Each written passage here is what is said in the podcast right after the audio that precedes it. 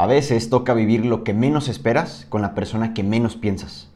Por eso no desperdices tu tiempo tratando de convencer a alguien de tu inmenso valor. Gente, ¿cómo están? Bienvenidos y bienvenidos una vez más a este podcast en donde en el episodio de hoy vamos a hablar de cómo sanar un corazón roto. O más bien de consejos para sanar un corazón roto. Consejos que ustedes me dieron, que ustedes dejaron en la cajita de preguntas en una de las historias hace poco de tiempo. Y estoy sorprendido con la cantidad de recomendaciones, de sugerencias, de consejos, de palabras que otras personas te quieren dar a ti que posiblemente o has tenido el corazón roto o que te acaban de romper el corazón. Es posiblemente uno de los momentos más complicados de la vida y a veces no sabemos qué decirle a la otra persona o cómo enfrentar esa situación. Entonces, a partir de los consejos que ustedes me dieron, hice un archivo en donde estuve resumiendo y sintetizando todo lo que ustedes me dijeron y hoy se los quiero compartir. Este episodio es el primero que grabo así y lo subo aquí a, Instagram y espero próximamente poderlo subir a YouTube también al canal de este podcast. Va a estar disponible en Spotify también para que si lo quieres escuchar en algún otro momento, adelante. Me di cuenta que hay ciertas cosas que tenían eh, relación y lo traté de seccionar. La primera sección es la parte del tiempo.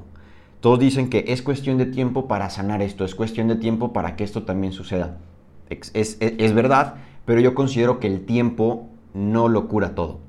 Que el tiempo no es suficiente para curar ese corazón roto específicamente, ¿no? Que es de lo que vamos a hablar hoy.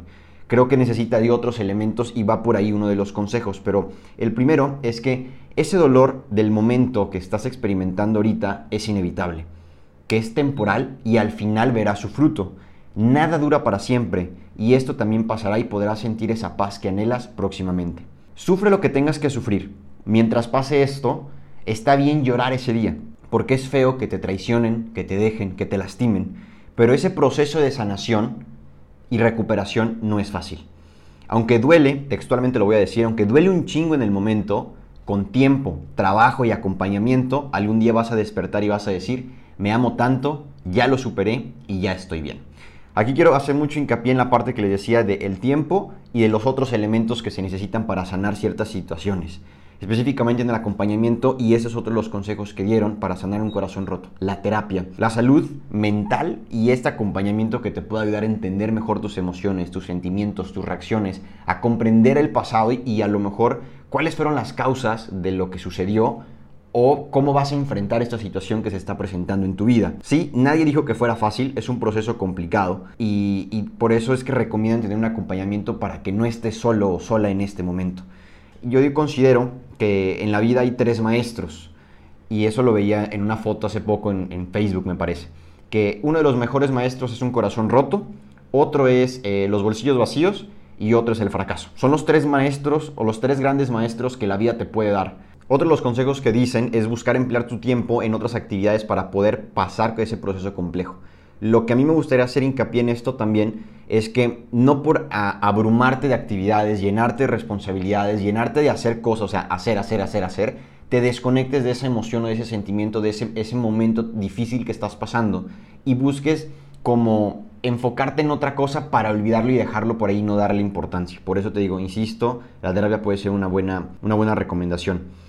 Otro de los consejos dentro de esta parte del tiempo es que se rompan todos los lazos que se tuvo con esa persona, desahogarse de manera sana y que viva completamente su duelo y se permita experimentar todo su sentir. Aquí creo que hay dos posibilidades. Hay personas que al momento de terminar una relación, independientemente de cómo sea, porque también comprendo eso, que pueda haber una ruptura, pues em, hay una ruptura en buenos términos, hay unas que no terminan para nada bien, eh, pero eso ya depende mucho de la relación de las personas y de la madurez que tengan las dos personas en la relación pero al momento de romper esos lazos te puede servir a lo mejor eh, dejar de, no sé, de seguirlo, de mandarle mensajes, de bloquearle tus contactos, de borrarlo. Hay gente que le sirve y si te, funciona, adelante. Hay otras personas que nos identificamos más con simplemente pues enfrentar la realidad que se está presentando y poder entender eh, las razones por las cuales se dieron, ¿no? Y tratar de, pues a lo mejor si te topas a esa persona, tengas como esa eh, no sé cómo llamarlo, pero incluso poderla ver sin, pues, sin remordimiento, ¿no? O sea, sin problema de, que algo suceda aquí adentro, ¿saben? Espero haberme dado a entender. Desahogarte de manera sana. Ojo aquí.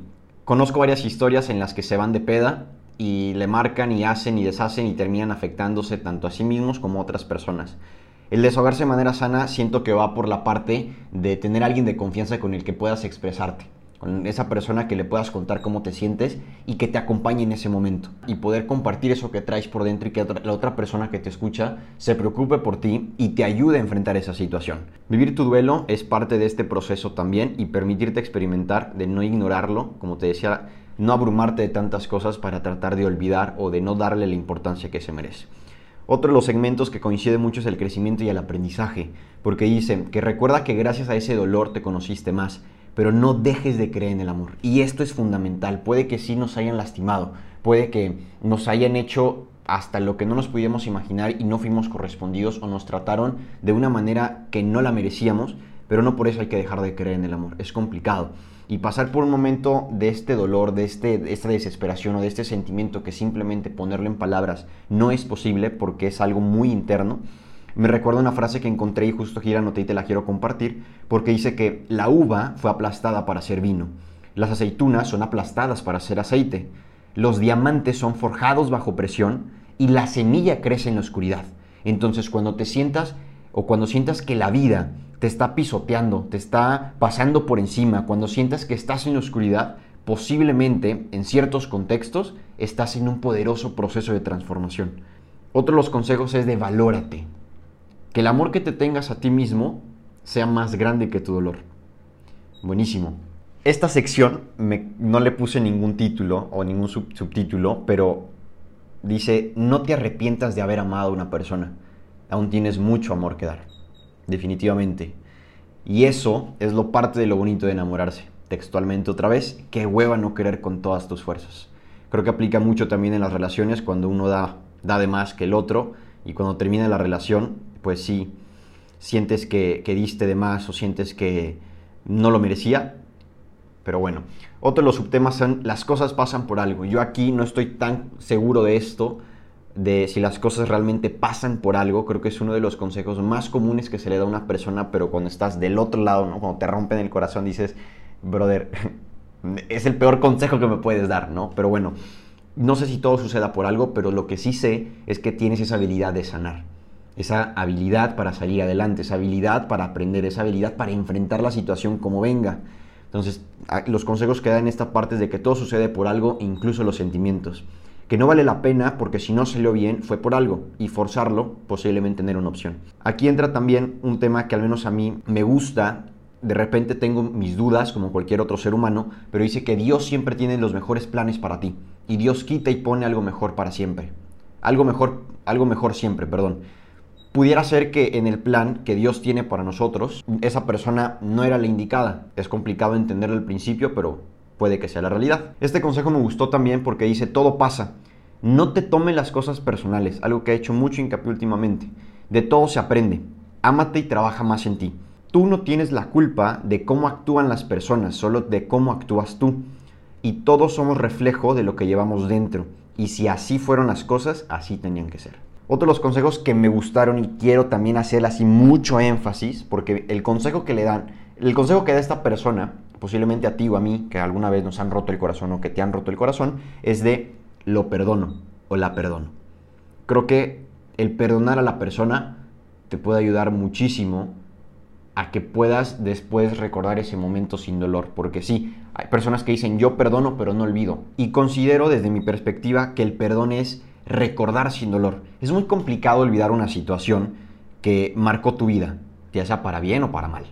Es un momento que realmente impactó en lo que eres hoy. Entonces, olvidar ese momento es muy complicado, pero el perdonar es poder recordar ese momento, traerlo a, a este momento y recordarlo sin dolor, recordarlo sin todo lo que te afectó, ¿sabes? Entonces, Creo que es uno de los consejos más importantes el perdonar a la persona independientemente de cómo haya terminado la relación para que puedas quitarte ese peso que tienes encima y poder ser libre y poder disfrutar más adelante y seguir abierto o abierta al amor. La otra es de no se vive feliz con la expectativa de otra persona y esto aplica en cualquier área de tu vida. Vivir a la expectativa siempre va a ser difícil y no te hace feliz.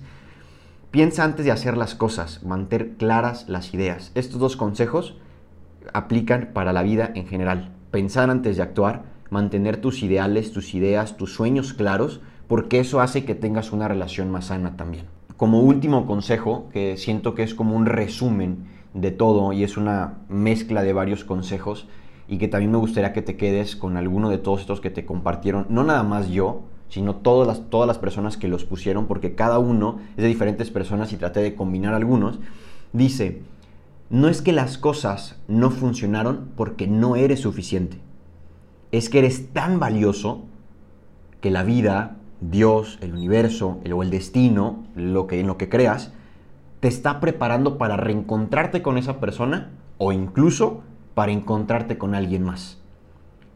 Mereces a alguien que escoja quedarse todos los días.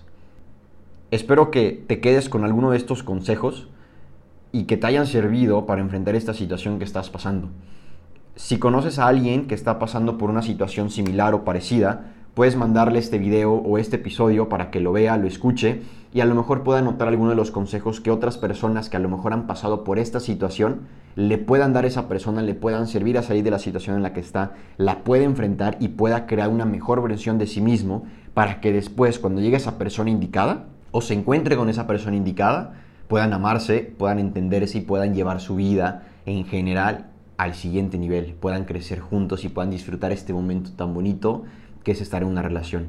Y para nosotros, los solteros, que al menos ahorita estamos en esta situación, no te sientas mal por ver a otras personas que están en alguna relación, por ver a otra persona que está disfrutando con su pareja a lo mejor un domingo. Porque finalmente este, este tiempo de soltería es un proceso de preparación para cuando tú estés del otro lado, te reconozcas completo antes de empezar esa relación. Te reconozcas valioso, valiosa y sepas qué quieres en tu vida. Una persona que no, no aspira a algo más, una persona que no tiene claro qué es lo que quiere en su vida, una persona que no tiene claro cuáles son sus metas, cuáles son sus objetivos, por qué quiere una relación, va a fracasar. Así de fácil, es crudo, es directo, pero es la realidad. Entonces, si tú estás soltero o soltera, igual que, igual que yo, pues aprovecha este momento para conocerte, para convivir contigo y para tener una relación muy fuerte y donde reconozcas qué es lo que te gusta, qué es lo que no te gusta, cuáles son tus puntos negociables, no negociables, qué es lo que te disgusta de las cosas, qué es lo que, te, qué, es lo que disfrutas hacer, en qué inviertes tu tiempo. Y pues nada, eh, nos vemos en el próximo episodio de este podcast. Compártaselo a alguien que le pueda servir y si hay algo que te gustó, compártelo en tus redes sociales, etiquétame. No nada más para que crezca el proyecto, sino para que podamos crecer juntos y podamos ir construyendo nuestro propósito de la mano. Cuídate, nos vemos.